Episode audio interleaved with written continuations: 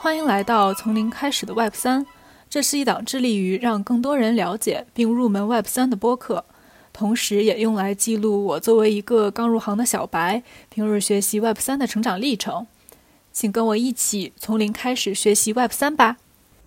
今天我们接着上期讲中心化交易所 SEX，来接着讲去中心化交易所 DEX，也就是 Decentralized Exchange（DEX）。由于中心化交易所的中心化特性与区块链的本质去中心化不是那么相符，而且中心化交易所确实也出现过很多次的安全漏洞事件，遭到了黑客的攻击，嗯，用户大量的资金被盗取，所以去中心化交易所 DEX 就应运而生，并且发展迅速。DEX 没有所谓的中央服务器来管理资金和处理交易，在这个平台上，你可以实现代币的交易和直接交换，所有交易都是通过区块链技术来实现的，嗯，不需要中介机构。在 DEX 平台上，你也不需要去注册账户。经历 KYC 这个过程，只要你有钱包，钱包里有钱，就可以参与代币的交易。DEX 的最大优点就是可以实现不可篡改性，即不受任何人或组织的控制。这意味着用户可以更安全地交易数字资产，而不必担心像中心化交易所那样的黑客攻击或者是操纵市场。目前，DEX 的使用正在不断的增加。在2020年和2021年，嗯，DEX 已经开始与中心化的交易所相抗衡。虽然说 DEX 有很多优点，但也是存在一些缺点的。比如说，由于没有中央机构来监管市场，因此价格可能会更加波动和不稳定。而且，由于某些数字货币没有被广泛的采用，也有可能有流动性不足的情况出现。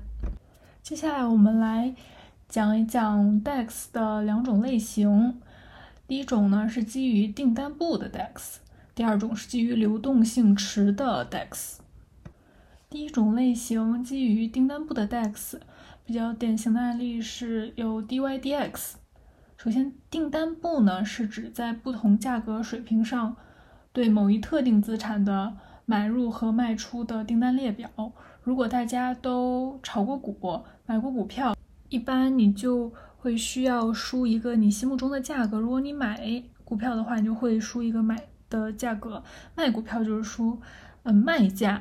然后你看有没有对应的买家或卖家跟你的心目中的价格能匹配上？如果能匹配到相应价格和数量的订单，那么这笔交易就成功了。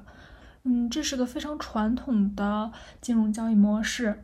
那么在 DEX 上呢，订单簿可以是链上或链下的。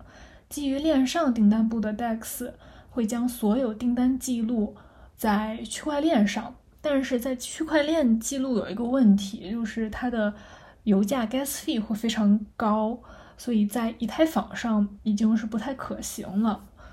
基于链下订单簿的 DEX 是将交易订单记录在区块链之外，那么交易订单一直在链下，直到它们被匹配，然后呢，交易才在链上执行。